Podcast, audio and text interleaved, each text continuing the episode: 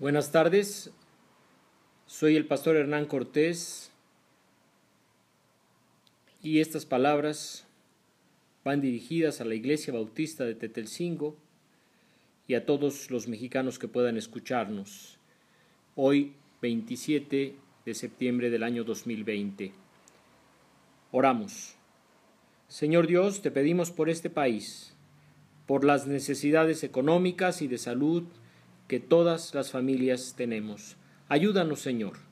Te lo rogamos. En el nombre de Cristo Jesús. Amén.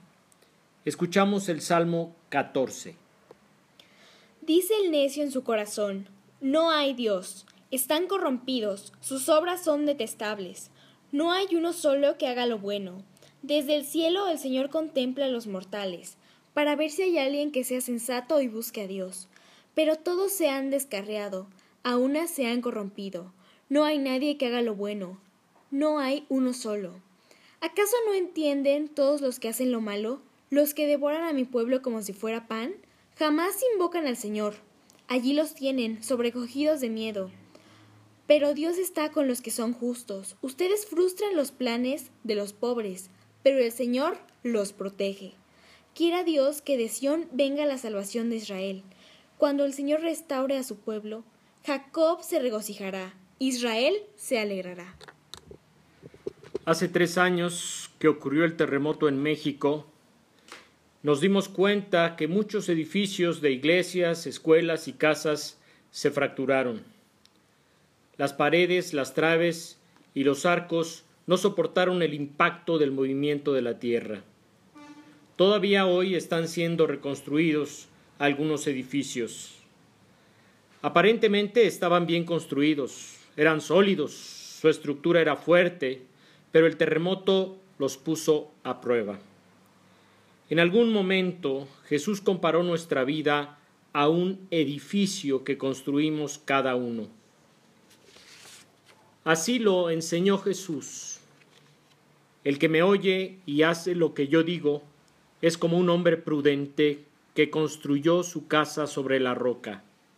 Vino la lluvia, crecieron los ríos y soplaron los vientos contra la casa, pero no cayó, porque tenía su base sobre la roca.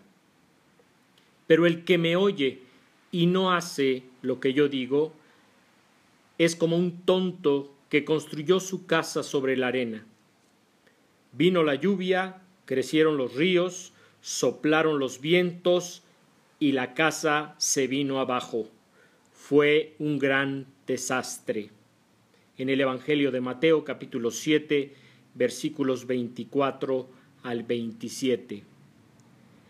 Si le preguntamos a un arquitecto por qué se cae una casa, nos dirá que la humedad hace porosos los muros, los reblandece y los vuelve frágiles, erosiona el edificio, y si los muros verticales que sostienen los horizontales se debilitan y son impactados por un movimiento externo, caen las estructuras horizontales. En la vida de cada uno, el Señor explica los factores de un derrumbe. Primero, aquel hombre constructor que no hizo caso a las palabras de Jesús ni tampoco las obedeció. No estaba construyendo sobre un cimiento fuerte como la roca, sino sobre la arena. Pero aquel hombre constructor que sí escuchó las palabras de Jesús y las obedeció, se parece a un hombre que construyó con buen cimiento sobre la roca, y su casa no cayó cuando llegó la inundación y azotó el viento contra ella. El hombre que no escuchó es llamado insensato o necio, pero aquel que sí escuchó es llamado sabio o prudente. Un necio es aquel que no quiere oír, sino que solamente se escucha a sí mismo, confía en sus propias ideas según escribió el rey Salomón en el libro de los Proverbios capítulo 28, versículo 26. Además, el necio solo está pensando en pecar y hacer daño. También dice Salomón en Proverbios capítulo 24, versículo 9. Y cuando no aceptan lo que el necio dice o quiere, da rienda suelta a su enojo. En Proverbios capítulo 29, versículo 11. ¿Han visto ustedes a un necio o a una necia? Un hijo que no escucha hace sufrir a sus padres. Mi padre me decía, el que no oye consejo, no llega viejo. ¿Y cuántos padres han visto morir a sus hijos necios que se asocian con otros iguales a ellos y dañan sus cuerpos consumiendo sustancias tóxicas? Porque si un virus es contagioso, también la necedad se contagia. Ya lo escribió Salomón.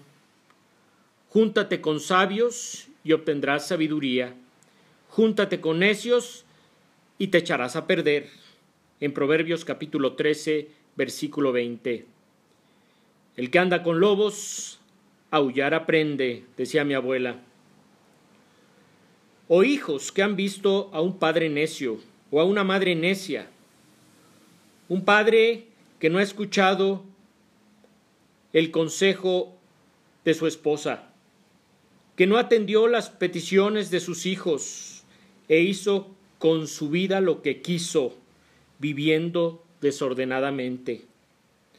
O una madre necia que no buscó la paz en su familia, sino el conflicto. Porque una mujer sabia edifica su casa, pero la necia con sus manos la derriba. En Proverbios capítulo 14, versículo 1. El hombre necio o la mujer necia, dice Salomón que son aquellos que no escuchan, que solamente confían en sus propias ideas. Y el salmista afirma que los necios piensan en su corazón que no hay Dios. Se persuaden que no hay Dios que castigue la impiedad y favorezca la piedad. Con esta persuasión corrompen sus maneras de vivir, haciendo cosas abominables, feas y sucias, escribió el comentarista de los Salmos Juan de Valdés. A la necedad sigue la corrupción. Aquel que piensa que no hay Dios, o aquellos que piensan sin tener presente a Dios, son perversos y su conducta es detestable. No hay uno que haga el bien. El Señor desde los cielos contempla a los humanos para ver si hay algún sensato que busque a Dios, pero todos se han pervertido, se han corrompido sin excepción. No hay quien haga el bien, ni uno solo. Así estamos como naciones ahora, mientras Dios nos contempla desde el cielo y busca algún entendido que lo escuche, que lo invoque y que le obedezca. Aquellos necios que no tienen en cuenta a Dios en sus pensamientos y mucho menos en sus acciones, no quedarán impunes, porque el Señor los observa que abusan de otros y se los comen como pan. Pero temblarán llenos de miedo, pues Dios está con los que le obedecen. Los necios se burlan de los anhelos de los humildes, pero el Señor los protege. No estarán para siempre los justos oprimidos por los necios, sino que el Señor vendrá a salvar a quienes lo invocamos, lo escuchamos y le obedecemos.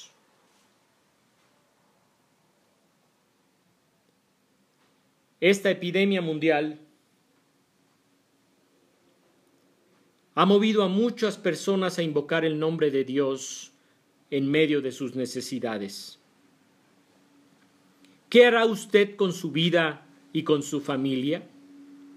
¿Será necio o necia? ¿O sabio o sabia? Si usted escucha al Señor Jesucristo, si lo invoca y pide su dirección, si atiende sus palabras y las obedece, su vida estará bien cimentada frente a las crisis que enfrentamos. Y su familia vivirá en paz en medio de las turbulencias que cruzamos.